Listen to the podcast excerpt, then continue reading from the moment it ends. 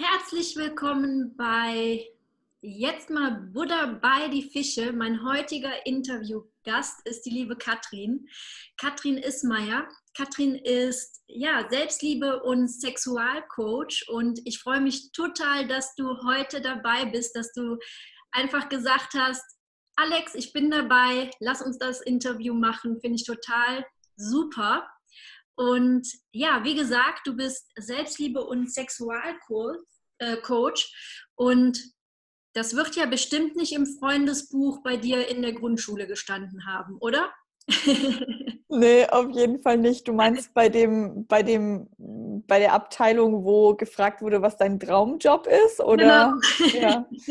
Nee, also ich hätte wahrscheinlich so im Teenageralter auf die Idee kommen können, aber im davor irgendwie in der Kindheit stand da, glaube ich, Tierärztin oder sowas.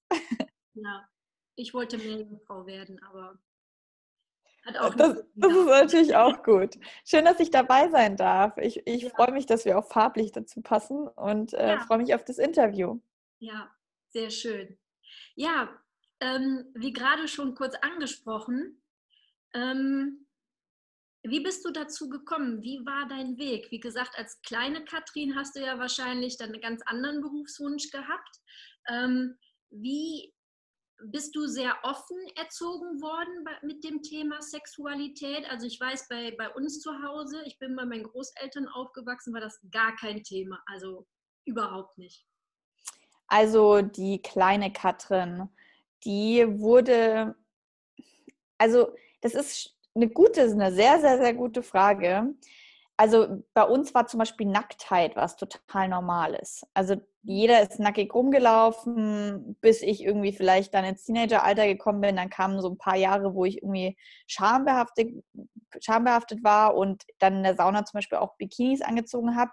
Wir hatten auch eine Sauna zu Hause, sind gerne saunieren gegangen und dementsprechend Nacktheit war immer schon normal.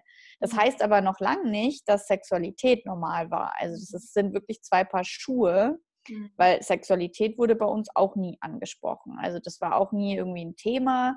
Klar, irgendwie mit neun Jahren habe ich dann mal ein Aufklärungsbuch in die Hand gedrückt bekommen und habe, also sollte das mal lesen. Wir wurden ja auch in der Schule aufgeklärt. Mhm. Aber ähm, bis auf, dass ich dann vielleicht bei meiner Mama nochmal nach gefragt habe, als ich dann meine Periode bekommen habe oder sowas.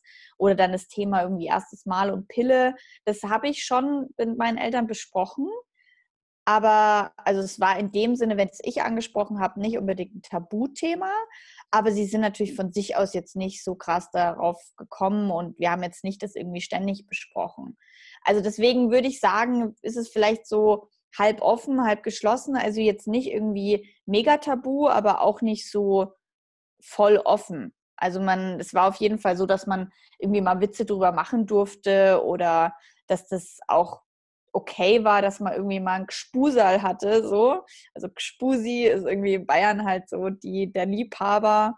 Ähm, ja, und dementsprechend muss ich sagen, bin ich da, glaube ich, irgendwo schon frei aufgewachsen, aber trotzdem nicht in einem total, einem Umfeld, wo das total normal ist, darüber zu reden. Nee, das war es bei uns gar nicht. Also weder Nacktheit noch äh, auch nicht wirklich äh, über die Periode zu reden oder sowas. Und äh, nee, das gab es bei uns, kann ich mich nicht daran erinnern, dass das bei mir jetzt so wirklich auch nicht mit Thema Aufklärung. Ähm, ich glaube, wir hatten das wirklich im Bio-Unterricht und ich kann mich daran erinnern, dass unser Biolehrer einfach sagte, ja, jetzt lest euch im Buch mal Seite so und so bis so und so durch. Das war's. Ja, wir haben irgendwie, also ich war, ich kann mich auch nur ganz, ich kann mich auch kaum erinnern. Aber also es war auf jeden Fall wenig. Es war vielleicht eine Stunde, aber da hat man schon mal über Kondome geredet oder es kam mal irgendwie eine AIDS-Hilfe vorbei und wir haben darüber mal geredet. Also so ein bisschen, aber wirklich, ja, im Endeffekt dann dadurch, dass ich dieses recht ausführliche Aufklärungsbuch von meinen Eltern bekommen habe, das war für mich total eine Offenbarung, weil ich wirklich das inhaliert habe. Also das war so mhm. mein Lieblingsbuch für gefühlt zwei Jahre und ich habe mit allen meinen Freunden über dieses Buch geredet. Also das einzige Thema am Telefon, damals war man ja noch so, dass man irgendwie vier Stunden telefoniert hat am Tag. Genau. Ähm, und dann hat man einfach, ich habe daraus vorgelesen und habe da irgendwie diskutiert und so und habe zu der Zeit auch einen, einen Jungen, mit einem Jungen, einem Freund von meiner Familie relativ viel telefoniert und habe mich dann auch mit den Jungen darüber ausgetauscht. Also in der Hinsicht war ich da schon sehr ja, bereit darüber zu reden und fand das auch super spannend, aber habe das natürlich dann eher mit meinen Schu Schulkollegen oder Freunden gemacht als in der Familie. Ja, ja. Mit dazu kommt natürlich auch, dass ich äh, sehr jung eingeschult wurde und dass ich immer schon ältere Freunde hatte. Mhm. Dementsprechend zum Beispiel das erste Mal habe ich zum Thema Sexualität, also Sex, wie funktioniert eigentlich Babys machen, mhm. das haben mir meine Freundinnen erzählt, weil die halt nun mal drei Jahre älter waren als ich. Also ich war teilweise, also die meisten waren so ein, zwei, drei Jahre älter als ich. Und dementsprechend ist das wahrscheinlich auch nochmal ein anderer Einfluss. Ja, ja, ja, klar, klar. Und ähm, da war aber von, von den ähm, Freundinnen von der Seite aus, ähm, da sind die dann auch offen damit umgegangen. So unter, dass ihr untereinander darüber ähm, sprechen konntet und, äh, und du wurdest dann auch nicht, wenn jetzt eine Freundin äh, das ihrer Mutter erzählt hat, äh, quasi als schlechter Umgang oder so. Ne? Nee, mit der darfst du nicht mehr spielen. Ehrlich gesagt muss ich, das weiß ich gar nicht. Also das müsste ich mal meine Eltern fragen, ob das der Fall war. Aber soweit ich weiß, nein. Also ich kann mich an keine Situation erinnern, dass das irgendwie dann schlimm gewesen wäre oder dass ich da mal von anderen das so mitbekommen hätte oder dass das irgendwie tabuisiert wurde. Vielleicht haben wir es gut versteckt, ich weiß es nicht. Aber nee, also ich hatte da irgendwie, klar, es gab, das weiß man ja auch selber, es gibt so Freundinnen, mit denen redet man drüber und es gibt so Freundinnen, da merkst du, da ist einfach, die sind vielleicht auch noch gar nicht so in der Pubertät. Also das ist ja auch dann ein Thema, du kommst in die Pubertät und die einen sind viel frühpubertärer als die anderen. Die einen können schon voll was damit anfangen, die anderen sind noch total am Puppenspielen oder so. Und dementsprechend klar, du wirst feinfühlig, mit wem kannst du drüber reden und mit wem nicht.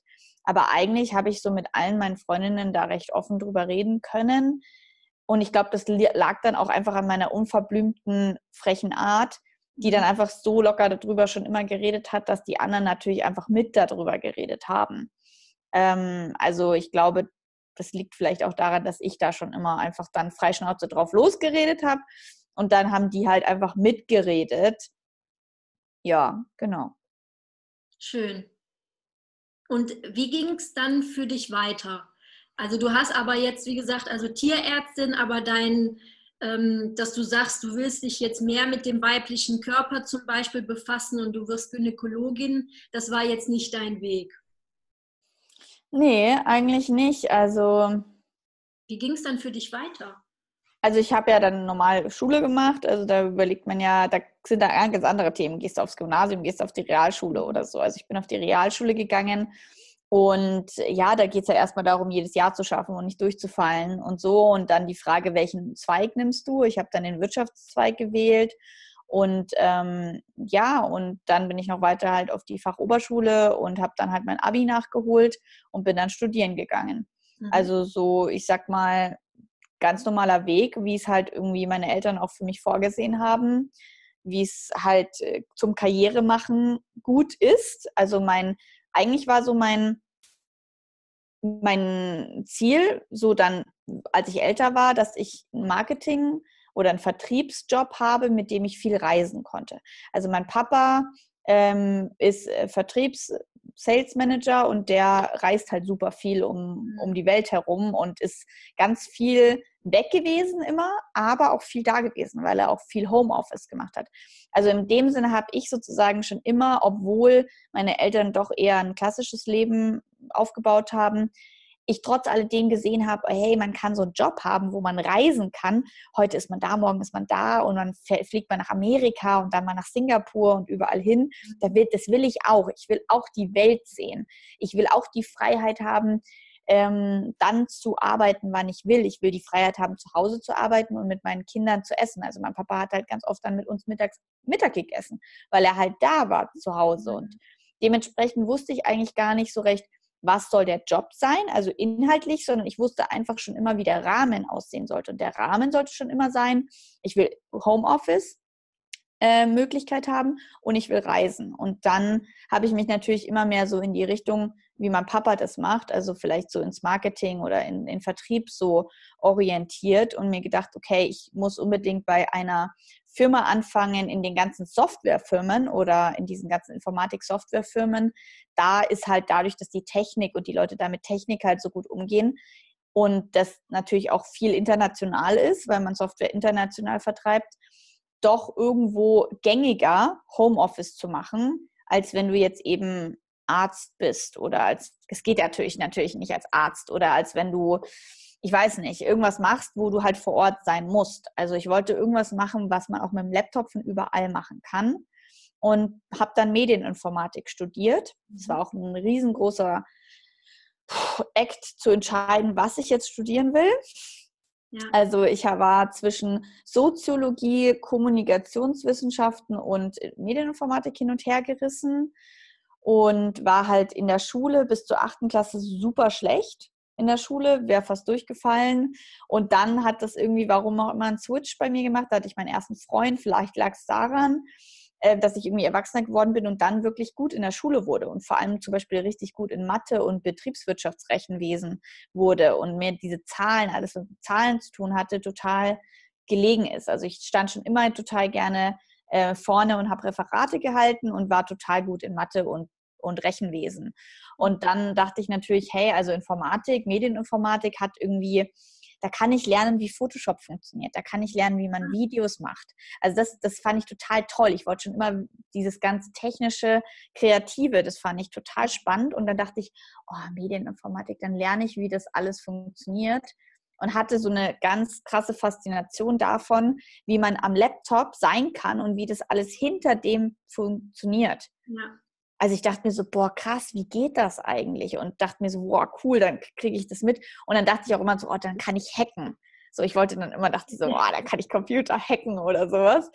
Ähm, ja, und habe Medieninformatik studiert, weil ich bei Kommunikationswissenschaften hätte ich 1,7 gebraucht, ich hatte 1,8 bin ich reingekommen und habe dann angefangen mit Soziologie und Medieninformatik. Ich habe ein Doppelstudium gemacht. Mhm. Und Soziologie war halt so, wir treffen uns zum Kaffeeklatsch und reden über, was irgendein Philosoph vor 100.000 Jahren gesagt hat. So und ähm, sitzen da mit unserem Tee und diskutieren und schreiben eine Hausarbeit. Und in Medieninformatik haben wir halt irgendwie was Handfestes gemacht. Da saßen wir halt dann am Laptop und haben richtig was gearbeitet. Ja, da haben wir richtig Mathe und da mussten wir richtig lernen. Und damals war ich halt noch so geprägt, so man muss was Gescheites machen. Und dementsprechend habe ich dann diese Soziologie, wo ich mir dachte, ey Leute, also das, der Kontrast war halt auch so krass. Ich kam von irgendwie Mathe und Informatik zu Soziologie. Und in Soziologie, also es war so krass, dass ich dann irgendwie darauf nicht klargekommen bin und dann einfach nur noch die Soziologen angeschaut habe und gesagt habe, Alter, was, was macht ihr hier? Also ihr lernt ja überhaupt nichts. Also das ist ja überhaupt nichts Handfestes und dann Soziologie abgebrochen habe. Und das war eigentlich ja genau, also es ist genauso, wie es, also wie es jetzt war, perfekt. Aber im Endeffekt, wenn ich aus heutiger Sicht mir denke, wäre mhm. Soziologie das Studium gewesen, was ich machen hätte sollen, weil das genau das ist, was ich ja heute mache. Ja. Aber ich habe es abgebrochen, weil einfach der Kontrast so krass war und ich so geprägt war, dass man ja mit Karriere, da muss man ja machen. Da muss man ja was arbeiten. Arbeiten, genau. Und Soziologie, da, da tut man ja nur Tee trinken. Und genau. deswegen, also das ist krass, dass ich im Endeffekt damals schon diese, diese Idee hatte, hey, warum studierst du eigentlich nicht Soziologie? Ich fand es auch super spannend, in den Vorlesungen zu sitzen und über Gesellschaftskritik und all diese Sachen zu reden. Aber hatte eben zu wenig Zeit und habe mich dann für Medieninformatik studiert, habe drei Jahre Medieninformatik ähm, studiert und habe es dann ja abgebrochen, weil ich gemerkt habe, was eigentlich meine Berufung ist und dass ich eben selbstständig sein will. Und dieses ständig in Uni gehen und lernen, obwohl ich das eigentlich gar nicht machen will, und dann das zu tun, um dann in ein Büro zu enden, wo ich gar nicht sein will, sich für mich so null mehr stimmig angefühlt hat. Und ja, ich mir jetzt im Endeffekt auch denke, wollte ja in dem Medieninformatikstudium lernen, wie funktioniert Photoshop, wie funktioniert das alles. Ja. Habe ich nicht gelernt. Ich habe es mir danach selbst beibringen müssen. Und somit, ja, war das, war das eine spannende Reise und habe ich wohl auch gebraucht, um irgendwie aufzuwachen, um irgendwie überhaupt mit diesen Themen in Verbindung zu kommen. Währenddessen in der Schule, wie gesagt, war ich so total frei Schnauze, was Sexualität anging. Wenn man irgendeinen Sextipp gebraucht hat, ist man schon immer zu mir gegangen. Und ähm, ja, und ich habe aber trotz alledem zwischendrin in meiner Teenagerzeit eine viereinhalb Jahresbeziehung gehabt, die ziemlich brav oder beziehungsweise ziemlich toxisch war. Also in der Zeit war in der Beziehung natürlich irgendwie Sexualität, aber doch eher alles so von einem weggeschoben. Und immer in den Single-Phasen bin ich dann mal voll ausgerastet und habe alles ausprobiert und bin irgendwie voll abgegangen und musste dann all die Erfahrungen nachholen, die ich in diesen Beziehungen nicht hatte. Und ja, das war dann irgendwie so ein krasser Kontrast zwischen der braven Beziehungskati und der Single-Kati. Und äh, ja, das habe ich sozusagen eigentlich bis zu dem Zeitpunkt, wo ich dann einen anderen Weg eingeschlagen habe, immer so weitergeführt versucht, dem normalen Leben irgendwie gerecht zu werden, einen Plan zu verfolgen, reinzupassen, Karriere zu machen, äh, in der Beziehung auch brav die Freundin zu sein, obwohl das halt alles im Endeffekt gar nicht ich war. Ja, die wilde Kati dann so ein bisschen unterdrückt, außer halt in den anderen Zeiten, ne, in denen du quasi immer so dazwischen, zwischen irgendwas warst. Ne? Ja, die Kompensation war halt dann, äh, Mittwoch und Samstag Party machen gehen, zwei, dreimal die Woche irgendwie feiern gehen, ähm, ganz viel irgendwie erf sexuelle Erfahrungen sammeln. Also das war halt dann mein Ausgleich. Mhm. Ja. Und ähm, dieses äh, Informatikstudium, war das das, hast du das dann letztendlich auch noch äh, weitergemacht zu Ende? Oder war das das auch, was du abgebrochen hattest? Genau, also im Endeffekt, also Soziologie habe ich schon nach einem Semester aufgehört, weil es mir einfach zu viel wurde, weil ich eine 70-Stunden-Woche hatte, studiere mal zwei Sachen gleichzeitig und vor allem sowas Anspruchsvolles wie Medieninformatik. Ähm, genau, und dann, dann nach drei Jahren Medieninformatikstudium, wo ich ja schon echt super viele Credits hatte. Also mir haben, keine Ahnung, noch eineinhalb Semester oder so gefehlt. Mm, und ja, und das habe ich dann im Endeffekt sozusagen abgebrochen. Du bist aber auch, dass du wirklich an die Uni gegangen bist, du hast dich da hingesetzt, hast zugehört, äh, war jetzt kein äh, Online-Studium oder so? Nein, also das war an der LMU hier in München. Ja. Eigentlich an einer super guten Uni, wo ich mit diesem Abschluss, also das Medieninformatik ist ja gerade jetzt oder beziehungsweise vor drei Jahren, wo ich, oder vor, wann habe ich dann, vor vier Jahren angefangen habe, war ja das das Ding, so dass das Neue, jeder hat es gesucht. Also wenn ich das fertig gemacht hätte, hätte ich wahrscheinlich einen super gut bezahlten Job und eine krasse Karriere machen können. Und ich habe da drei Jahre lang richtig reingehauen. Also ich saß da stundenlang in den Vorlesungen, habe stundenlang geübt. Also ich meine, so eine Programmiersprache lernst du halt nicht mal gerade so schnell. Und dann diese ganze Mathematik, also da habe ich mich durchgekämpft. Also das waren echt harte, harte drei Jahre ähm, bis auf das letzte, wo ich in Rom ein Auslandssemester gemacht habe. Das war ein bisschen chilliger. Ähm, da saß ich halt dann in den italienischen Vorlesungen und habe versucht, irgendwie überhaupt zu verstehen, was die da eigentlich sagen. Das war im Endeffekt ein bisschen chilliger. Und ja, genau. Also ich habe das alles so gemacht und war da total Vollzeit, also nicht Vollzeitstudent, ich hatte halt einen Werkstudentenjob noch nebenbei. Also so ein braver, richtig guter Student im Endeffekt. Und dann hast du irgendwann gesagt, dann hast du quasi, äh, es ist ja schon mutig, nach, nachdem du da so viel Arbeit, so viel Zeit, so viel Energie, so viel Power reingesteckt hast, dann zu sagen, nö, ist nicht meins. Also das, ich, ich habe dann immer wieder gedacht, Mann, Katrin, warum hast du es nicht früher abgebrochen? Du hast doch schon nach zwei Semestern gewusst, dass das nicht deins ist. Du hast doch von Anfang an gemerkt, dass das überhaupt nicht deins ist. So, aber ich hatte dann halt eine richtig coole Clique und coole Freunde und dann ist man halt jeden Tag in die Vorlesung gegangen, nicht wegen der Vorlesung, sondern wegen den Freunden. Und irgendwie habe ich diese drei Jahre auch nur, also oder zwei Jahre in München nur rumgekriegt weil ich halt so eine coole Clique hatte und es wie eine Familie war und wir zusammen gelernt haben, zusammen Party machen gegangen sind und so. Sonst hätte ich diese zwei Jahre gar nicht durchgehalten. Mhm. Im Endeffekt, deswegen denke ich mir, hey, also du hast es schon gewusst, dass das nicht deins ist, aber du hast halt sozusagen mitgemacht, weil was denn auch sonst? Und erst als ich dann nach Rom gegangen bin, also es fing dann im Endeffekt mit der Trennung von meinem viereinhalb Jahresfreund ab, äh, an. Da habe ich halt dann schon gemerkt, dieser Übergang zwischen Schule und Uni. Ähm, er wollte immer, dass ich brav zu Hause mit ihm am Wochenende sitze. Ich wollte feiern gehen. Das hat dann auch nicht mehr zusammengepasst. Ich bin vegan geworden. Er fand das total öko-trollermäßig. Also es ist dann auseinandergegangen mit einer sehr schwierigen Trennung. Und dann war ich aber irgendwie frei und habe endlich dieses Studentenleben leben können. Also ich muss schon echt auch sagen, also neben diesem ganzen Lernen war meine Studentenzeit richtig geil. Also ich habe da voll die Sau rausgelassen und jede. Freiheit genossen und es war einfach ein cooles Leben. Du kommst so aus, ich kam nicht nur aus der Schule, sondern ich kam auch noch aus dieser Beziehung. Mhm. Also ich habe viereinhalb Jahre irgendwie versucht, jemand zu sein oder mich irgendwie so zu deckeln und dann komme ich in so ein Studentenleben, wo du alle Freiheiten hast. Also mir wäre gar nichts anderes eingefallen, als weiter zu studieren in dieser coolen Clique mit diesen coolen Leuten. Und ich habe dann sozusagen weitergemacht und habe diese drei Jahre auch durchgezogen. Aber trotz alledem ist natürlich Stück für Stück hat sich schon was verändert. Ich bin vegan geworden. Ich habe mich immer mehr mit YouTube ähm, auseinandergesetzt, habe ganz viele so YouTuber immer mehr gefunden. Du findest ja dann über das eine zum anderen, zum nächsten, zum mhm. und merkst dann halt irgendwie, also zum Beispiel mein Ex-Freund, also Robert, mh, hm, hat dann ja früher noch so ein Rohkost einmal eins ähm, YouTube-Kanal gehabt, dem habe ich gefolgt, weil ich das so spannend fand. Und plötzlich wird er zu einem Business Coach, plötzlich machen irgendwelche YouTube-Vegan-Leute ähm, auch Videos dazu, wie man denn überhaupt YouTuber wird. Und dann war für mich so, geil, ich will YouTuber werden. Also da war irgendwie so, okay, cool. Also die sitzen irgendwo auf der Welt und machen Videos und dadurch verdienen ihr Geld. Damals war mir natürlich noch nicht bewusst, dass man nicht nur einfach YouTuber ist, sondern dass dahinter noch ein riesengroßes Business steht.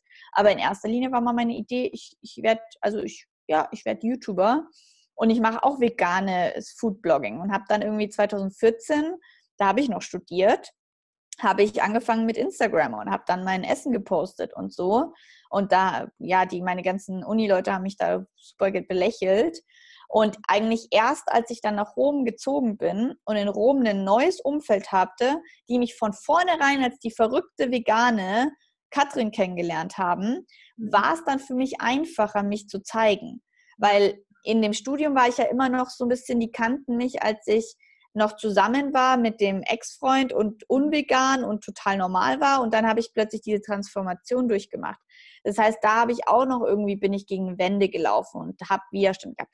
Aber in dem Moment, wo ich im Endeffekt in Rom war und ich bin von vornherein dahin gegangen, weil ich mir dachte, also jetzt ist die neue Chance, Neuanfang. Ich zeige mich jetzt von vornherein so, wie ich bin und dann habe ich die Chance, mich auch so auszuleben. Und ich bin von vornherein dahin gekommen und in dieser Vierer-WG, die ich in Rom hatte, habe ich gesagt, ich bin vegan, ich bin komisch, verrückt, will gerne YouTube-Videos machen, mache Social Media und erzähle im Internet über mein Essen. Könnt ihr damit klarkommen? Und das heißt, die haben das von vornherein akzeptiert. Und ich bin dann irgendwie, wir sind nach Marokko geflogen und ich bin die ganze Zeit mit meiner Vlogging-Cam rumgelaufen und habe dann irgendwie Videos gemacht. Und ja, das fanden nicht alle lustig. Ich hieß dann immer Lil Vegan der Lil, Lil Vegan ähm, Girl so und haben mich immer belächelt für meine 30 Bananen im, im Zimmer. Mhm. Ähm, und das war aber so eine Befreiung, weil dieses neue Umfeld mir die Chance gegeben hat, mich so zu zeigen, wie ich bin und mir die, den Mut gegeben hat, weiterzugehen. Und da habe ich dann wirklich auch mit YouTube angefangen und dann auch Videos dazu gemacht, alles erstmal noch in Englisch, Instagram gemacht und mich halt immer mehr, also wirklich meine Hauptbeschäftigung, ich meine, ich habe da ja kaum studiert. Meine Hauptbeschäftigung in dem Jahr war Party machen, dreimal die Woche, mal vielleicht ein bisschen in die Uni gehen und nichts verstehen. Und sonst hatte ich die Zeit, jeden Tag YouTube und Instagram zu machen. Also ich habe jeden Tag irgendwie zwei bis drei Stunden YouTube-Videos angeschaut. Ich habe gesuchtet ohne Ende. Ich war so ein, so ein YouTube-Süchtling und stundenlang alles durchgesucht und dann bin ich auf Conny Bisalski gekommen, dann bin ich auf Matthew Mockridge gekommen, dann bin ich auf all diese Leute gekommen, mhm. Robert Gladitz, und ich habe mir das alles angeschaut und dachte mir so, boah, krass, also ich meine, da gibt es ja so eine riesen Community, die dir erklärt, wie du YouTuber wirst oder wie du Social Media machst. Ich habe damals von der Conny und dem Sebastian habe ich äh, das Blogcamp gekauft, weil ich wissen wollte, wie man damit anfängt. Die hatten ja. einen Online-Kurs. Das war so, ich hatte auch mit Instagram angefangen, dann dachte ich, nee, das, das ist nicht äh, so, ich brauche noch was anderes. Und dann hatte ich mir das gekauft und das waren wirklich meine ersten Schritte dann. Da war ich auch noch Vollzeit am Arbeiten, aber ich wollte es trotzdem äh, machen. Ja, weil so dieses digitale Nomadentum, ich habe vorher immer gedacht, ja, man muss studieren, irgendwie Journalismus oder so, und dann erst kannst du reisen in die Welt.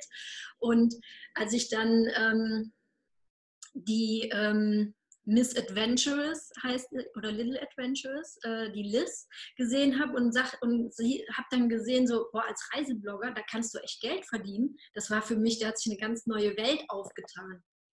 Ne? So wie bei, bei mir genau das Gleiche. Mhm. Also ich war dann zwischen vegan, veganer Foodblogger und Reiseblogger irgendwie hin ja. und her gerissen und wollte irgendwie beides machen und habe dann eben, also ich meine, ich erinnere mich, ich habe mir dann kurz bevor ich nach Rom gefahren bin, ähm, habe ich das erste Mal in Italien bei meinen Eltern noch mit so einer ganz alten Canon ähm, Digicam habe ich mein erstes Vlog-Video. Eigentlich muss ich das mal vielleicht, wenn ich das noch finde, rausholen. Das ist auch nicht auf YouTube. So ganz schlecht so. Auch mit so einem richtig doofen Programm auf dem Windows-Rechner. Also ich habe dann erstmal angefangen, überhaupt, wie macht man sowas überhaupt? Mhm. Und habe dann irgendwie dann, als ich nach Rom gekommen bin, hatte ich im Endeffekt in Anführungsstrichen den Vorteil, das hat alles zeitlich super gut dazu gepasst, dass ich da das erste Mal in meinem Studium dann auch wirklich mit Photoshop und so weiter gearbeitet habe, weil wir die für die Uni brauchten.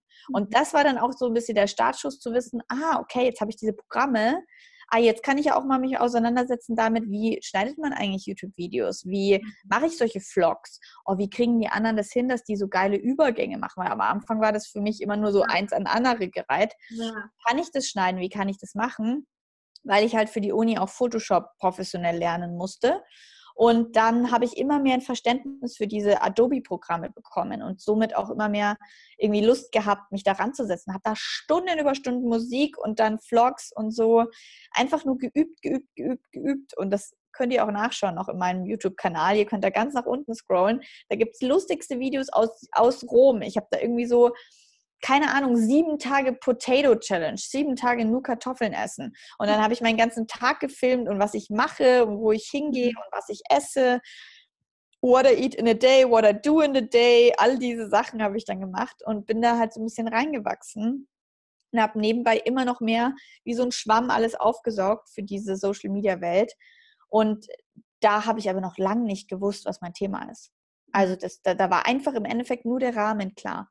Also der Rahmen war, ich will nicht in einem Büro sitzen 40 Stunden. Ich will nicht was machen, was mir keinen Spaß macht. Zu der Zeit habe ich auch einen Werkstudentenjob ähm, gemacht. Also ich habe bestimmt, keine Ahnung, drei, vier Jahre ja auch einen Werkstudentenjob gemacht. Und also zwei. Und die waren so cool, wie ich es mir erhofft habe, dass ich die auch von unterwegs machen konnte. Also ich hatte auch einen Werkstudentenjob, den ich dann in Rom, den ich in München angefangen habe, normal im Büro und den ich dann mit nach Rom nehmen konnte. Und dann dachte ich mir, hey Mädel, du sitzt jetzt hier an deinem Swimmingpool in Rom mit warmem Wetter und du arbeitest für eine Firma, die Market, also die, die so Software macht, das ist doch genau das, was du wolltest. Und trotzdem habe ich es total ätzend gefunden und hatte gar keinen Spaß dabei. Also mein Plan ist irgendwie nicht aufgegangen. Und dann dachte ich, naja gut, dann brauche ich irgendwas anderes. Und dann kam halt diese Idee immer mehr mit diesem YouTube und wusste immer mehr, das ist mein Rahmen. Ich will das selber machen. Ich will selbst entscheiden, wann ich es mache. Und ich hatte halt so viel mehr Motivation, diese Videos zu machen, als diesen Werkstudentenjob überhaupt. Mhm. Ähm, und dann, ja, und dann hat sich halt diese Chance ergeben mit meinem Ex-Freund, dass ich da das Praktikum halt angefangen habe und somit den Zugang bekommen habe, wirklich mal als Angestellte, als Praktikantin bei so einem Blogger zu arbeiten. Und, und da war Robert schon dann bekannter, dass er auch sagen konnte, hier, ich hole mir jetzt eine Praktikantin. Ich also ich war seine erste Praktikantin, genau, für ja. die APC 2. und für die Awesome People Conference 2 und dann bin ich durch, durch Deutschland gereist und habe erstmal all diese Speaker, all diese Unternehmer getroffen und plötzlich von einem auf den anderen Tag und das war eben keine leichte Entscheidung, weil eigentlich war der Plan, zurück nach München zu gehen und mein Studium fertig zu machen. Ich hatte auch schon eine Wohnung und meinen Werkstudentenjob und, und es war ja nur noch ein Jahr. Und ja. dann die Entscheidung zu treffen, hey, ich bewerbe mich da jetzt, war schon schwer. Ich habe dann gesagt, okay, wenn ich es mache, dann mache ich es volle Kanne und dann kriege ich das auch. Und dann wo war es dann auch? Plötzlich kam dann die E-Mail, hey, wir wollen mit dir ein Bewerbungsgespräch machen. Und dann habe ich da voll Gas gegeben und ich habe immer dann halt, im Endeffekt konnte ich das nur machen, weil ich mir im Kopf immer wieder gesagt habe, naja, selbst wenn du das bekommst, kannst du ja immer noch absagen. Ja. Das war immer in meinem Kopf so. Ich kann ja noch absagen. Ich krieg's eh nicht.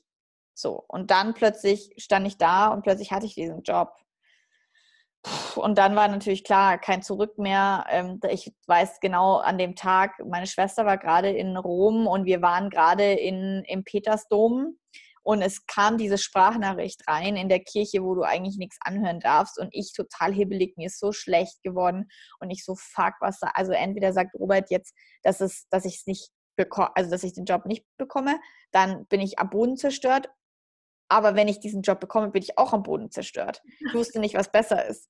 Und als ich dann diese Nachricht bekommen habe, da ist mir heiß und kalt zugleich geworden, weil ich dachte, auf der einen Seite geil und auf der anderen Seite scheiße und habe dann echt noch ähm, in der Woche drauf bei ihm in Berlin dann meinen Job gekündigt, obwohl die schon sich vorbereitet haben, dass ich zurück nach München komme, habe meine, meine Wohnung, die ich halt in München schon hatte, irgendwie gekündigt, also abgesagt und habe dann mein Studium auf Pause gelegt für ein Urlaubssemester und habe gesagt, ich kann ja in einem Semester weitermachen. Und habe noch zu Rob auch gesagt, so, also ich mache, ich habe nur sechs Monate Zeit, wenn sechs Monaten ähm, studiere ich weiter.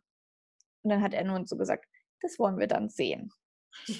Und ich so, ja, ja, also ich studiere dann weiter, das muss dir klar sein. Ich kann nur sechs Monate für dich arbeiten. Also, ja, ja, wir reden nochmal in sechs Monaten.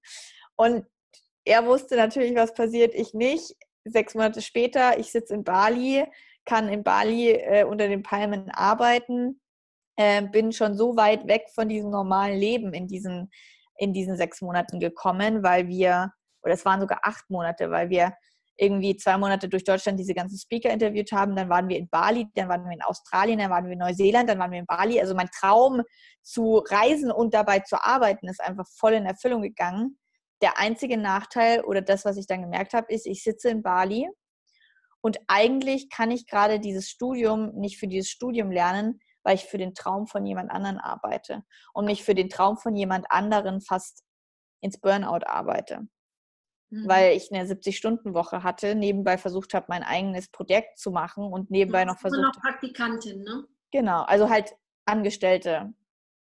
Ja. Ganz normal so. Und ja, das war heftig. Also ich war seine erste Praktikantin, wir hatten noch Tom dabei und wir haben halt für dieses Business Vollzeit geackert und zwar bis spät in die Nacht um 3 Uhr. Und ich war halt, also deswegen muss ich da mal kurz so den, Glamour rausnehmen, so den Glitzer, irgendwas rausnehmen, weil ich saß halt in Bali unter den Palmen und ich war nicht glücklich, ja. Also, weil ich wieder da saß und mir dachte, also mir geht's scheiße. Also ich habe keine Zeit für mich. Ob du in München arbeitest, was aber nicht deins ist, oder ob du in Bali sitzt und für jemand anderen arbeitest. Also das ist ja dann eigentlich. Und vor allem, wenn du in Bali sitzt und nicht mal die Zeit hast, diese Schönheit zu sehen, weil du so viel arbeitest. Also da ist mir dann irgendwie auch nochmal der Knoten aufgegangen, so nach dem Motto, also wenn überhaupt, wenn ich das mache, dann nur für mich selbst. Also diese ganze Energie und Arbeit, die stecke ich, wenn überhaupt, nur in mich und nie, nicht in niemand anderen mehr. Und dann habe ich halt auch bei Robert aufgehört zu arbeiten. Hab, und das war dann echt hart. Also ich habe zwei Wochen durchge äh, durchgeheult irgendwie, weil ich nicht wusste, was ich jetzt mit meinem Studium machen sollte, weil ich will ja zurück nach München gehen, ich soll mein Studium fertig machen. Kann ich meine Projekte ich höre einfach bei Rob auf zu arbeiten, kann ich meine Projekte nebenbei machen, geht das überhaupt? Ja, also das war ein richtig großer Prozess, dieses Studium an den Nagel zu hängen. Das hat äh, sehr viel Schmerz gekostet und sehr viel Überlegungen und dann äh, einen riesenlangen Brief an meine Eltern und so. Und dann habe ich mein Studium aufgegeben. Also ich habe es, das, was ich hier als Tipp geben kann, ist, ich habe es innerlich entschlossen, dass ich es aufhöre aber im Außen habe ich nicht gekündigt sozusagen. Also ich habe mein Studium einfach weiterlaufen lassen. Also du wirst ja automatisch nach neun Semestern exmatrikuliert und ich war im, weiß ich nicht, im sechsten Semester. Also ich dachte mir so, hey, also ich kann auch einfach mal laufen lassen. Ich muss es ja nicht gleich abbrechen. Und im Falle dessen, dass ich in einem Semester sage, ich will unbedingt weitermachen, kann ich bestimmt mit den Professoren reden, ob sie mir das nochmal auf elf Monate, äh, auf elf Semester verlängern.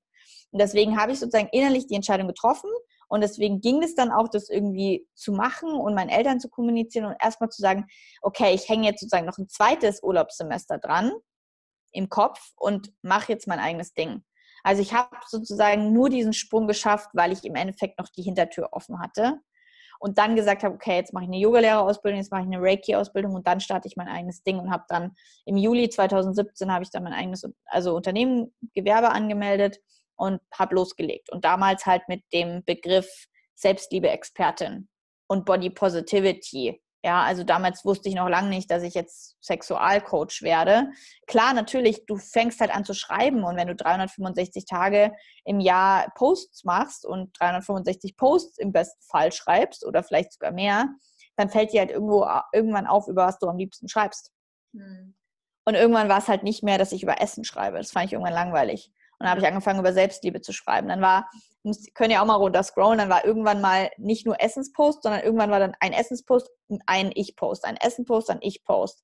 Und dann habe ich immer mehr angefangen, auch über mich zu schreiben und wer ich eigentlich bin und was mich interessiert. Und darüber, das hat dann bestimmt auch noch mal ein Jahr, zwei Jahre, eineinhalb, irgendwie sowas gedauert, bis ich mich dann wirklich also zwischendrin war ich dann von Selbstliebe Expertin zu Selbstliebe Coach zu Beziehungscoach. Zwischendrin hatten ja Robert und ich auch noch so einen Beziehungspodcast und dann habe ich so ganz viele auch so Beziehungstipp-Videos gemacht. Dann dachte ich so, jetzt bin ich Beziehungscoach und dann irgendwann habe ich dann auch entschlossen, so, also ich rede ja auch immer schon so über Sexualität in meinen Posts, aber ich traue mich halt noch nicht so explizit in die Richtung irgendwie was anzubieten oder eine Ausbildung zu machen. Und irgendwann kam dann so der Punkt, wo ich gesagt habe, so, also ganz oder gar nicht, mach jetzt, ich mache jetzt noch eine Sexological Bodywork Ausbildung und ich rede ja eh schon so offen drüber und ich bin jetzt Sexualcoach. Und das hat einfach ein bisschen gebraucht, mich so zeigen zu können, wie ich bin. Also auch eine gewisse Art von reinwachsen, weil wenn ich von Anfang an gesagt hätte, es war ja schon schlimm genug, dass ich meinen Eltern sagen musste, dass ich mein Studium aufhöre das war ja schon schlimm genug. Ja. Wie haben die reagiert? Ja, also die haben es irgendwie verstanden, aber es war natürlich trotzdem ein großer Schock. Und es war natürlich auch so ein, mach's nicht für deinen Freund, kam natürlich auch so, mach's nicht für deinen Freund, was machst du da eigentlich? Das hat doch kein Hand und Fuß, damit kannst du kein Geld verdienen und so. Und also, dass ich, und wenn ich dann auch noch gesagt hätte, also und übrigens mit dem Thema Sexualität, ich glaube, dann keine Ahnung. Und deswegen hat es dann auch einfach nochmal für mich auch gedauert, weil ich ja selbst mit mir auch erstmal struggle, gestruggelt habe. Ich glaube, jeder, der sich selbstständig macht, hat Selbstzweifel ohne Ende. Ja. Klappt das? Funktioniert das? Nehmen die Leute mich überhaupt für, für voll? Während der Selbstständigkeit. Also ich liege manchmal auch noch nachts wach und denke so, hm, vielleicht wäre so ein Angestelltenjob ja doch nicht das Schlechteste. Aber wenn ich dann morgens wieder aufstehe, dann und merke, diese Freiheit, die ich habe, das ist dann doch schon wieder was äh, ganz anderes. Und ich wollte auch immer Homeoffice machen, nur in der Firma, wo ich war, äh, die wollten das halt nicht, beziehungsweise nicht für die kleineren Angestellten. Und ähm, das war auch eigentlich so mit ein Grund, warum ich dann gesagt habe, nee, äh, will ich nicht mehr. Ne? Also ich habe auch letztes Jahr nach zwölf Jahren fast habe ich gekündigt. Noch einen Monat, dann hätte ich äh, zwölf Jahre gehabt und äh, das war auch ein ganz großer Schritt für mich. Hm, ja, das ist nicht leicht. Und dann natürlich die Frage, was ist mein Thema? Berufung irgendwie finden überhaupt erstmal, Thema finden. Und bei mir war, ich habe mein Thema halt erst gefunden, indem ich losgegangen bin. Also im Endeffekt erst fast zwei Jahre nachdem ich überhaupt mit, mit diesen kleinen Essensposts angefangen habe, habe ich erst überhaupt mal über Sexualität in dem Maß überhaupt geschrieben. Und dass ich jetzt Sexualcoach bin und dann jetzt auch so rausgehe damit. Also das war dann auch nochmal irgendwie mal mit, mit den Eltern nochmal expliziter darüber reden. Ich mache jetzt nur eine Ausbildung. Ich rede jetzt noch offener darüber im Internet, als ich es eh schon tue. Das war dann auch nochmal ein großer Schritt. Fotos, ne? Also da sind ja auch ähm, äh, Fotos dabei, wo du viel nackte Haut zeigst. Und ähm, wie haben deine Eltern da reagiert? Also ich glaube, mein Vater, wenn das ein Arbeitskollege von ihm zeigen würde, ich glaube, der wird umfallen. Ja, ja. also das ist... Mal, guck mal, ich habe hier Fotos von der Alex gesehen. Guck mal, die ist da nackt. ja, also auf hier, genau das, was du gerade beschreibst, ja, genau das haben wir, diese Situationen.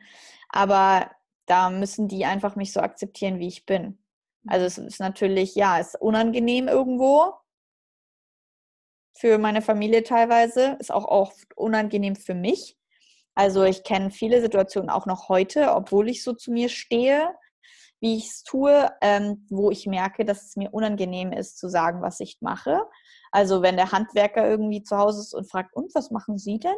Dann sage ich immer, ich bin Coach und dann hoffe ich einfach, dass die Frage nicht hinterherkommt, für was. Und wenn ich einschätzen, wenn ich einschätzen kann, dass der das absolut nicht abhaben kann oder dass der dann mir vom Hocker fällt, dann sage ich äh, Coach für Körperbewusstsein oder ich mache Pädag Sexualpädagogik. Ähm, dann können die Leute irgendwie ja, das noch besser greifen und das hört sich irgendwie was nach was Anständigem an. Ähm, aber heute noch ist es für mich manchmal schwer zu sagen, ich bin Sexualcoach, mein Thema Sexualität. Aber umso mehr ich mich da traue, letztens vor einer Woche war ich beim Arzt und dann hat auch mich jemand gefragt und dann habe ich das erzählt und dann kam total das positive Feedback. Ah ja, spannend. Ja, ich finde es total toll und so. Also man muss sich einfach immer mehr trauen und dann kommt auch das positivere Feedback. Aber klar, natürlich. Vor allem, ich meine, ich bin gerade in dieser Thematik zwischen Berlin und München. In Berlin habe ich das Gefühl, ich rede sogar in der Tram offen über Sex. Ja, letztens hat mich irgendjemand angerufen und ich habe in der Tram eine halbe Stunde über Sex geredet. Ähm, das ist null Problem in Berlin. Aber in München, vergesse es. In München schaut dich schon jemand komisch an, wenn du in dein Handy redest. Also das mache ich trotzdem. Aber ich versuche es in München natürlich ein bisschen runterzufahren, weil in München einfach noch, die sind noch nicht so weit. Aber man kann auch nicht auf die ganze Zeit die Verantwortung für die anderen Menschen übernehmen. Ja. Weil in dem Moment, wo du denkst, die können das ja nicht, also die, die können das nicht verarbeiten, die können damit nicht umgehen, nimmst du ihnen ja die, den Wachstum weg, damit umgehen zu können. Und deswegen bin ich inzwischen so, dass ich mir denke, also es ist nicht mehr mein Thema. Die müssen damit umgehen können. Ja. Und wenn sie es nicht können, dann müssen sie halt was sagen. Aber ich bin da jetzt inzwischen relativ klar. Also in dem Moment, wo ich noch nicht klar war mit dieser Entscheidung, haben mir meine Eltern und mein Umfeld ständig reingeredet. In dem Moment, wo ich klar wurde mit dieser Entscheidung und gesagt habe, ist mir vollkommen egal, ich mache es trotzdem, indem dieses trotzdem so groß wurde, merke ich jetzt, wo ich zum Beispiel jetzt einen 28,5 Jahre älteren Freund habe, da guckt mich keiner mehr komisch an und sagt irgendwas dazu, obwohl ich da auch in meinem Kopf dachte, so, oh, boah, jetzt, also, da werden bestimmt viele Leute irgendwas Komisches sagen. Niemand hat dazu was Komisches gesagt, weil die mich ja schon, die wissen, wie klar ich bin und dass die mir gar nichts dagegen sagen brauchen, weil das, also, weil ich diese Klarheit ausstrahle. Hm. Ja.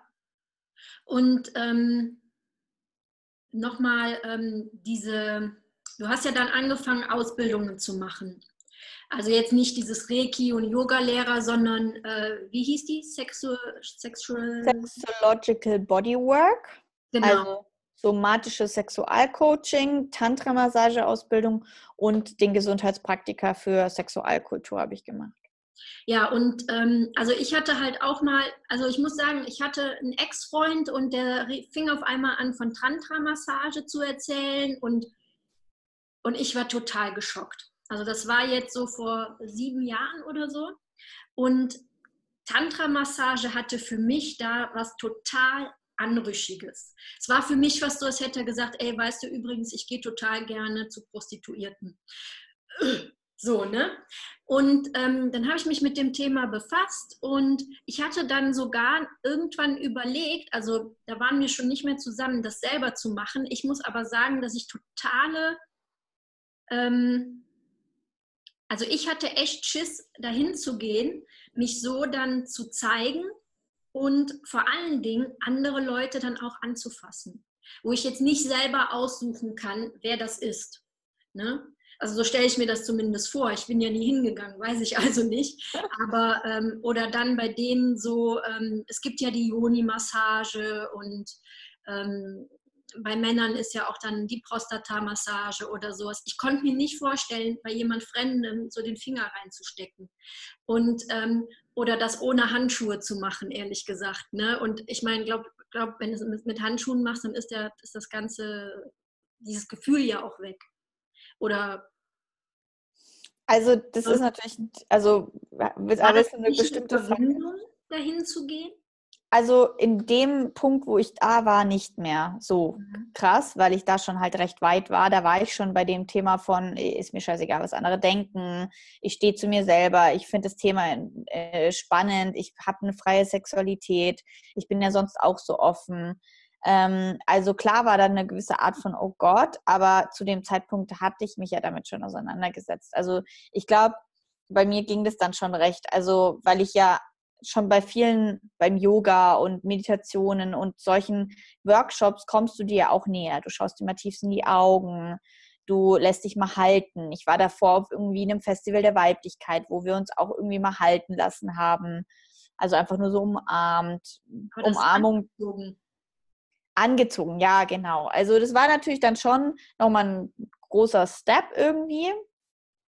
Aber zu dem Zeitpunkt, ich weiß nicht, also ich war da ja auch schon in Bali und in Bali äh, laufen alle irgendwie barfuß rum und nein, nicht nackt, aber ich meine, da gibt es Contact Dance. Ich habe dann ganz viel Contact Dance getanzt. Da verlierst du auch ähm, so die, die Angst anzufassen, die Angst vor dem Schweiß der anderen Person. Contact Dance ist trotzdem angezogen, aber man ist natürlich sehr nah und da gibt es auch vielleicht den einen oder anderen, da habe ich noch so eine tolle Szene im Kopf, wo ich mit so einem ganz alten Mann getanzt habe ähm, und äh, wo man vielleicht denkt, so, öh, also der fässt mich jetzt an und so und wir sind so nah.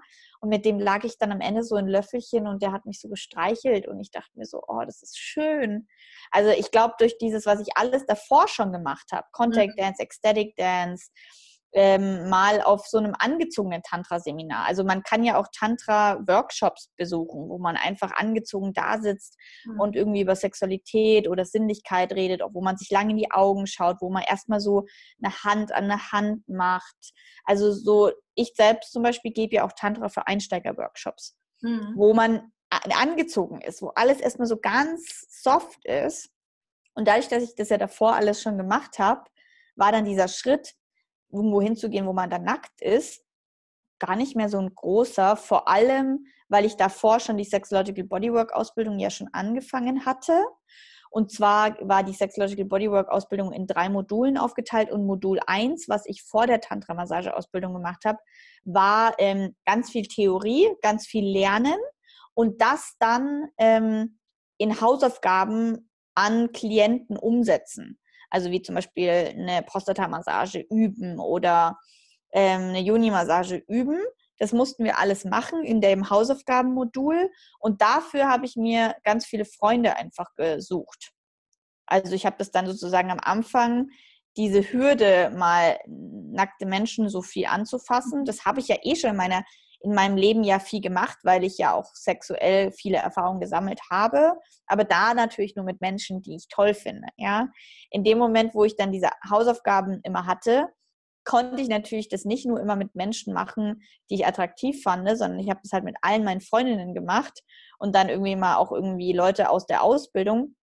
Da fing es dann so im ganz Kleinen an und da hatten wir auch die Handschuhe, weil beim Sexological Bodywork musst du Handschuhe tragen und somit, glaube ich, bin ich da so Stück für Stück reingewachsen. Und in dem Moment, wo ich dann in der Tantra-Massage alle nackt, ähm, das war dann natürlich, also ich erinnere mich noch bei dem ersten Tag von der Sexological Bodywork-Ausbildung, ähm, haben wir so getanzt und uns dann so weit nackt ausgezogen, wie wir wollten. Das war für mich kein Thema, weil, Nack weil Nacktheit für mich ja normal ja. ist. Also ich glaube, das hat mir ganz viel geholfen, dass ich Nacktheit nicht schlimm finde weil ich das ja nie, also schon immer in die Sauna gegangen bin und Nacktheit für mich was Normales ist. Aber natürlich dann nochmal den Schritt, jemand anderen anzufassen und seinen Finger da irgendwo reinzustecken, ist natürlich nochmal was anderes, aber ich glaube, ja, natürlich, du hast da schon dann am Anfang Hemmungen, weil du denkst, oh, die, die Person will ich jetzt eigentlich nicht so gerne anfassen. Du suchst dir natürlich am Anfang Personen raus, die du gerne anfasst. Und dann kommst du vielleicht mal einmal an eine Person, die du eher nicht so gerne anfasst. Und plötzlich merkst du, ach, eigentlich ist es gar nicht so schlimm. Also man wird dann in diesen Ausbildungen natürlich auch so angehalten, dann darüber zu reden, warum willst du jetzt nicht mit der Person machen? Was sind da deine Vorurteile? Und plötzlich redest du und merkst, eigentlich kommst du voll gut mit der Person klar und du lernst halt im Tantra, es gibt sowas, das heißt Transfiguration, in jeder Person was Schönes zu sehen. Also das übst du ganz viel, zum Beispiel mit Augenkontakt und dir klar zu werden, dass hinter jedem Gesicht, hinter jedem Körper ja eine Seele steckt und wir alle eins sind und somit diese Person auch was Schönes an sich hat. Also ich habe durch das Tantra gelernt oder geübt, das Schöne in den Menschen zu sehen. Und plötzlich waren die Haare am ganzen Körper oder ein dicker Bauch oder wie auch immer war nichts mehr Schlimmes. Das war irgendwie schön, weil das gehört ja zu der Person. In dem Moment, wo es zu der Seele gehört, zu den Menschen, den du im Charakter auch total toll findest, warum sollte man dann den Körper nicht anfassen wollen?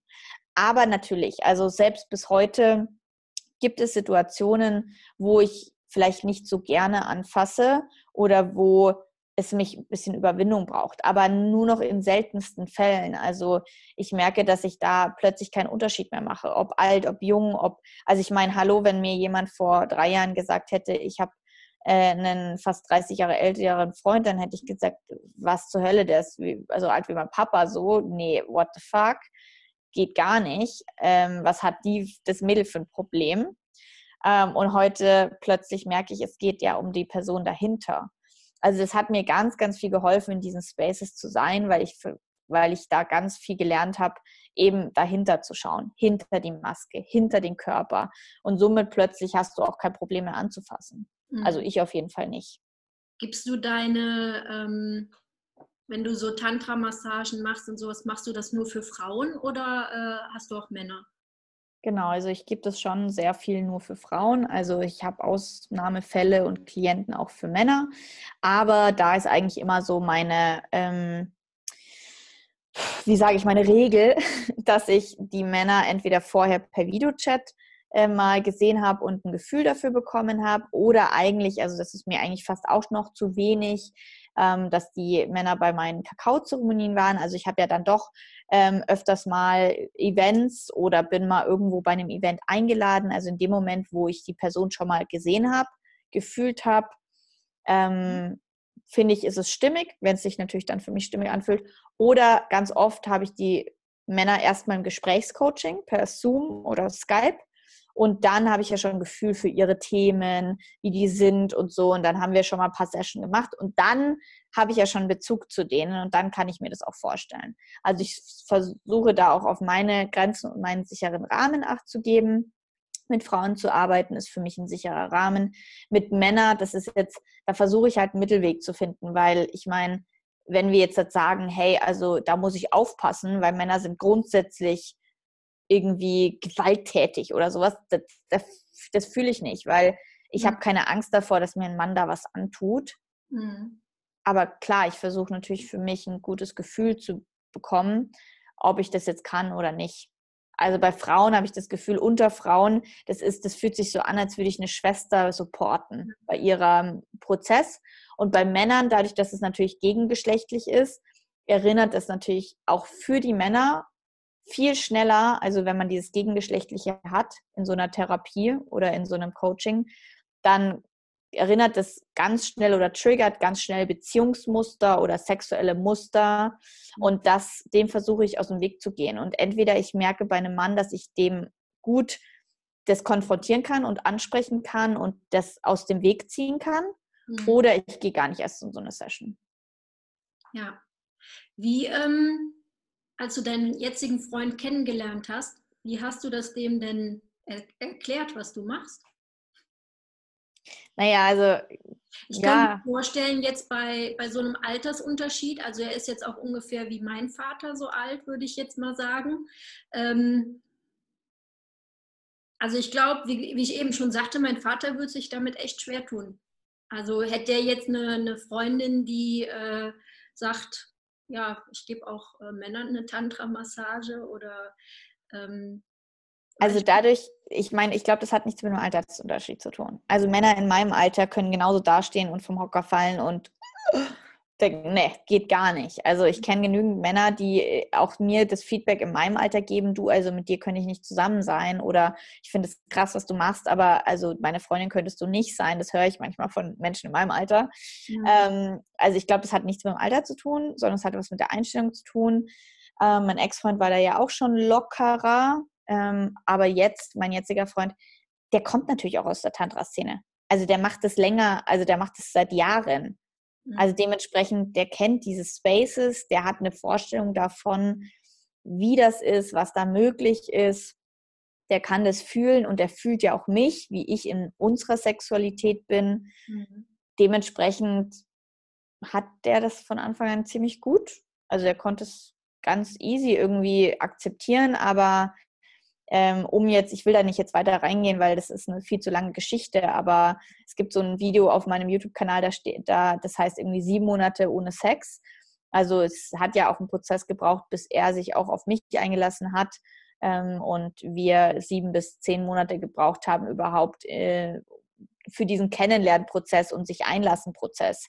Also es war natürlich jetzt nicht von Anfang an ein, finde ich voll cool, sei meine Freundin, sondern es war natürlich von Anfang an erst so, okay, sie ist verrückt. So, sie ist eine sexgeile Tussi oder sie, was, was, will, was will die Junge da eigentlich von mir? Und es war natürlich. solche Vorurteile? Hörst du sowas schon mal? Äh, ich meine, gerade in den sozialen Medien ist das ja so, dass Leute, ähm, weil sie sich sicherer fühlen, ne, ähm, weil sie private Konten oder was weiß ich haben, dir einfach mal irgendeinen Scheiß vor den Latz knallen und denken, oh ja, das Mädel, das muss jetzt damit einfach mal klarkommen.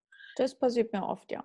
Ja. Also ich habe äh, schon einige Shitstorms hinter mir. Ich habe schon einige, ähm, ja, also ich meine, gehe auf YouTube, da schreiben mir jeden Tag Leute irgendwelche bescheuerten Kommentare und beleidigen mich und weiß ich nicht was und kriege ständig irgendwelche Anfragen von Männern, äh, kann ich dich ficken oder willst du meine Freundin sein, kann ich dich kennenlernen und ich immer nur so, Leute, ist euch eigentlich bewusst, dass es mein Beruf ist und dass ich nicht einfach nur äh, hier das aus Spaß mache und also klar, ich mache schon auch Spaß, aber ich meine in dem Sinne, dass ich jetzt hier nicht privat unterwegs bin. Ja, also natürlich kriege ich ständig und ich habe damit gelernt, umzugehen. Also ich glaube, jeder, der auf Social Media sich öffentlich macht, äh, geht, läuft Gefahr, Kritik zu bekommen.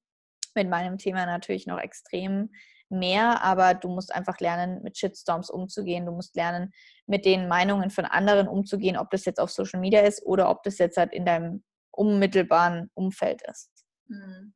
Hattest du da auch in deinem unmittelbaren Umfeld äh, Leute, die da absolut negativ reagiert haben? Also mehr auf das Vegan, also auf die Umstellung auf Vegan. Da hatte ich so einige Leute, die das richtig scheiße fanden. Also da war ich ja auch noch viel mehr in dem alten Umfeld verankert. Mhm. Aber als ich ja dann schon Sexualität gemacht habe, war ich ja schon eigentlich ehrlich gesagt fast nicht mehr in meinem alten Umfeld unterwegs. Also, also bis dahin hatte ich schon eine Umfeld, ne? diesem Informatiker-Umfeld und äh nein nicht ja genau in dem Umfeld meine Uni-Leute und Leute von früher bis zu dem Zeitpunkt hatte ich mein Umfeld schon so transformiert weil ich ja ständig irgendwie weg war. Ich war ja nur irgendwo reisen oder in Berlin. Also ich war eh schon nicht mehr in meinem alten Umfeld. Das heißt, ja, die können jetzt denken, was sie wollen. Also ich höre immer irgendwie von manchen Freundinnen, dass dann irgendwo hintenrum gelästert wird oder sich da irgendwie äh, ausgetauscht wird, was ich komisches gemacht habe. Aber was, wisst ihr, wenn das irgendjemand hört, ich feier's. Ähm, was die Leute vielleicht manchmal nicht wissen, ist, dass ich auf meinem äh, Instagram ja sehen kann, wer mich verfolgt und wer irgendwie mich, äh, mich sieht. Und dass da so einige aus meiner Grundschule oder aus meiner Schule dabei sind, die regelmäßig meinen mein Content verfolgen. Ob jetzt negativ und sie sich darüber lustig machen oder positiv, das ist natürlich die Frage. Aber ich meine, jeder, der mir Aufmerksamkeit schenkt und mir in irgendeiner Weise Energie gibt, ähm, der muss es ja irgendwo doch nicht ganz so langweilig finden, weil sonst würde er ja nicht jeden Tag da das verfolgen. Genau, das stimmt. Und ähm, wenn du, wenn ich jetzt hier sitzen würde, sage, ähm, okay, so ein junges Mädel, die kann sagen, okay, sie schmeißt das hier mal alles hin, dann hat sie noch die Uni im Hintergrund und ähm, wo sie hätte wieder zurückgehen können. Ähm, aber ich bin jetzt mal locker 10, 15, 20 Jahre älter ähm, und hänge hier so fest.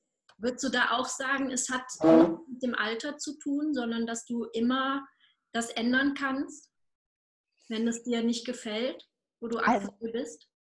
Also ich meine, ich kenne ja diese ganze Unternehmertum, Social Media, Unternehmer, äh, Persönlichkeitsentwicklungsszene. Und da sind ja auch genügende dabei, die das in jedem Alter machen, mit Kindern, mit weiß ich nicht was. Ähm, und dementsprechend glaube ich, es gibt keine, Aus also es sind alles nur Ausreden. Also wenn du es willst, dann kannst du es machen. Und mhm. klar, es äh, hat andere Herausforderungen, wenn du irgendwie Kinder hast oder wenn du hm, wenn du noch einen Job hast. Aber ich meine, du kannst es auch nebenbei aufbauen. Also du mhm. kannst es nebenbei aufbauen, du kannst den Nebenjob suchen. Und also im Endeffekt geht es ja nur darum, dass du deinen Unterhalt irgendwie gedeckelt bekommst und dass du irgendwie leben kannst. Und sobald das ist, hast du freie Zeit, das andere zu bauen. Klar, natürlich, das ist erstmal wahrscheinlich in den ersten Jahren eine Aufgabe und schwierig, aber das kann ich dir, egal wie rum, wie das ist, sagen, dass es in den ersten Jahren eh schwierig wird. Also, oder halt, was heißt schwierig, aber ein Aufwand, also einfach einen Energieaufwand, weil du das ja erstmal aufbauen darfst. Und ich glaube, dass in erster Linie es vielleicht sinnvoll ist, mal zu schauen, du bist jetzt in einem Angestelltenjob und bist da nicht zufrieden. Ich glaube, es muss ja nicht immer gleich ein, also eine Selbstständigkeit sein. Also vielleicht gibt es ja auch einen Angestelltenjob, in dem du das tun kannst, was dir Spaß macht. Du mhm. könntest dich ja auch bei jemandem wie mich zum Beispiel oder jemand, der eben freien Mindset hat und ein Thema hat, das dich interessiert, kannst du dich ja auch anstellen lassen und bist dann trotzdem nicht in dieser Verantwortungsrolle und hast trotzdem ein Gehalt und kannst trotzdem in Freiheit irgendwie reisen und dann, ich meine, es gibt virtuelle Assistenten, du kannst alles Mögliche machen. Du musst ja nicht gleich dein eigenes Projekt und dein eigenes Baby machen mhm. und du kannst ja auch erstmal den Weg gehen und dann von da aus schauen. Also ich glaube, nicht für jeden ist dieses selbstständig mit dem eigenen Thema ein, ja, der Weg. Also das musst du einfach selber für dich rausfinden. Und klar, bei dem einen ist es schwierig, bei dem anderen nicht. Aber ich glaube, es sind alles, wenn man es will, dann kann man es. Hm. Und ähm, wenn jetzt da draußen eine Frau ist, die sagt, hey, ich, ähm, ich möchte auch lockerer mit meiner Sexualität umgehen. Hast du da so wo du sagst hier so wie so ein roter Faden, hangel dich da mal entlang. Ähm, was wäre der beste erste Schritt? Oder, oder gibt es da sowas, wo man sagt, ähm, fang mal an, in die Sauna zu gehen, äh, zum Beispiel? Oder Den Tipp hätte ich jetzt gegeben, ja. Genau, also die Frage ist natürlich immer lockerer mit der Sexualität umgehen. Ich finde Sexualität oder allgemein ähm, unsere Beziehung zur Sexualität ist immer sehr individuell. Je nachdem, was deine Vergangenheit sagt, was deine Geschichte ist, darfst du natürlich anderes üben. Die eine sagt, ja, aber ich gehe ja schon die ganze Zeit in die Sauna, mit Nacktheit habe ich kein Problem, trotzdem bin ich nicht locker in meiner Sexualität. Kann ja auch sein. Mhm. Aber ja, natürlich, also erstmal mit der Nacktheit irgendwie locker werden, mit sich selbst, mit seinem Körper irgendwie zufrieden sein. Und wenn du dich nämlich die ganze Zeit beim Sex verstecken musst, dann klar kannst du nicht locker sein. Dir deine Themen, deine Muster anschauen und zu schauen, hey, also wovor habe ich denn am meisten Angst? Wo kann ich mehr Sicherheit bekommen? Also wenn es darum geht, dass du vielleicht unerfahren bist und ähm, mehr wissen willst, wie man einen Mann gut anfasst, na dann geh mal zu einem Handarbeitsabend oder schau dir YouTube-Videos an oder ich weiß nicht, ob es YouTube-Videos gibt, aber schau dir Videos dazu an. Also du darfst einfach individuell, das ist so ein bisschen sehr schwierig zu sagen, weil es mhm. wirklich individuell ist, ähm, was man jetzt in welcher Situation machen kann. Also da sind ja wirklich die unterschiedlichsten, also Sexualität ist für mich das komplexeste Thema, was es überhaupt gibt, weil es unser Urthema ist und weil wir so viele Dinge in unseren Schatten geschoben haben, weil wir sie schambehaftet finden oder uns nicht anschauen wollen. Dementsprechend ist bei der Sexualität wirklich gefragt, nicht nur Bücher zu lesen, sie helfen am Anfang, vielleicht um sich damit auseinanderzusetzen, sondern wirklich in die Erfahrung zu gehen, wirklich zu erleben, ähm, zu ja, zu verstehen, was sind meine Muster, woher komme ich, was ist meine Vergangenheit und wie möchte ich überhaupt, was heißt für mich lockere Sexualität? Das heißt nämlich für den einen das und für den anderen das. Also auch mal zu definieren, wohin möchte ich und wie kann ich das umsetzen? Was für Schritte würden mir dabei helfen? Ja. Ähm, ja, und, und vor allem sich nicht zu vergleichen oder zu schauen, ja, was, was müsste ich jetzt eigentlich alles noch? Nee, fühl mal in dich hinein, was brauchst du gerade? Und eigentlich ist die, der erste Schritt für mich Bewusstmachung, Bewusstwerdung. Also sich bewusst machen, wie es jetzt gerade ist. Also im Endeffekt beobachte dich erstmal, wie es gerade ist. Beobachte dich während dem Sex, beobachte dich, was du für Gedanken hast, was du für Gefühle hast. Sind da überhaupt Gefühle? Ist da Neutralität? Ist da Taubheit? Ist da viel Gefühl? Wie geht es dir währenddessen? Also dir erstmal bewusst machen, wo bist du gerade? Und ich daraus. Auch eigenen Körper kennenlernen, ne? Genau. Ja. Genau. Also ich hatte, äh, wie gesagt, diese Themenwoche ja zu dem Thema weibliche Sexualität und ähm, da war die Resonanz ja nicht so groß, aber äh, dann zum Beispiel so mit dem Thema Selbstbefriedigung oder ähm, dann hatte ich so diesen Mythos, äh, jede Frau besitzt einen Vibrator und äh, ähm, ich habe dann viel gelesen darüber auch, ähm, eigentlich nur 20 Prozent der Frauen haben einen Vibrator. Viele wissen noch nicht mal, wie ihre Geschlechtsorgane aussehen, weil sie sich halt auch gar nicht trauen, da, sich da unten mal anzuschauen und das irgendwie. Spiegel. Genau. Und das ja auch irgendwie, ja, wie gesagt, bei uns wurde es totgeschwiegen einfach. Ähm, es wird ja auch von Generation zu Generation oft einfach so weitergegeben. Wie gesagt, so ähm, das Thema mit Periode, Menstruation, okay, da wird dann vielleicht noch drüber gesprochen, ne? hier, wie führt man einen Tampon ein oder benutzt du Binden oder was weiß ich. Aber wie jetzt überhaupt mal Selbstliebe, also in Form vom Körpergefühl äh, und so weiter, das wird ja oftmals überhaupt nicht gesprochen. Ne? Wie bekommst du überhaupt ein positives Gefühl zu deinem Körper, wenn du nackt bist? Ähm, und ich finde halt auch, es ist halt, wenn du gar nicht weißt, was dir selber so gefällt, indem du es selber rausfindest, ne? einfach dich streichelst oder halt mal einen Vibrator benutzt oder ähm, eine Freundin hat mir irgendwann jetzt mal erzählt von so einem Gerät, ähm, was so ähm, durch irgendwas mit Luftdruck oder sowas ist das, ne? Und, Womanizer. Ja, genau, genau, das, das war er. Und äh, woher willst du das dann wissen? Ne? Du weißt ja gar nicht ganz genau, ähm, was dir gefällt. Wie willst du einem Mann dann sagen, genau? Äh, nee. Aber hier ganz wichtig, ähm, was in welche Falle man hier nicht fallen darf, weil du jetzt gerade von Vibratoren und so geredet hast. Das ist alles schön und gut, aber ich kenne auch genügend Frauen, die sich bis jetzt immer nur mit Vibrator oder so befriedigt haben und dann weißt du auch nicht, was du sag, was du was du magst. Also dann gibst du eigentlich auch wieder die Verantwortung nur an dein Spielzeug ab. Aber dich selbst mal anzufassen mit den Fingern, so wie ein Mann das ja auch tut. Ein Mann hat ja auch keinen Vibrator dabei und wenn überhaupt dann nur, weil er sich selbst unsicher fühlt und keine Ahnung hat, wie er es selber machen soll. Ja, also dementsprechend geh ganz klar zurück zu deinen Fingern und erkunde dich und schau dich an. Und ähm, ja, der Vibrator, den kann man natürlich mal dazu nehmen, weil es irgendwie spannend ist, mal ein Gefühl, mehr Gefühl, aber eigentlich bin ich persönlich zum Beispiel gar nicht so äh, der Tippgeber in Bezug auf Sexspielzeug, weil ich glaube, dass es uns eher weg vom Fühlen als hin zum Fühlen bringt. Mhm. Aber wenn es für dich in erster Linie, weil es sehr schambehaftet ist und weil du dich erstmal mit den Fingern nicht anfassen willst oder so, dann ist es natürlich ein, ein sinnvoller Schritt, erstmal darüber zu gehen. Aber werde nicht davon abhängig und vor ja. allem lass deine, dadurch, dass diese, der Reiz ziemlich groß ist bei einem Vibrator, mhm. Hm, kann es auch passieren, dass du eher wieder in die Taubheit kommst und weniger fühlst als mehr fühlst. Ja. Ja gut, das hängt natürlich auch immer dann von dem Druck ab und äh, ne, ja. Ja, cool. Also ja ja, Selbstliebe und ähm, vor allen Dingen auch den eigenen Körper erkunden, ob jetzt äh, mit Spielzeug oder ohne. Und ähm, wie kann man denn zum Beispiel sagen, würdest du das auch sagen, wenn man zum Beispiel in einer Beziehung ist oder ähm, wie kann man das zum Beispiel wieder aufleben lassen?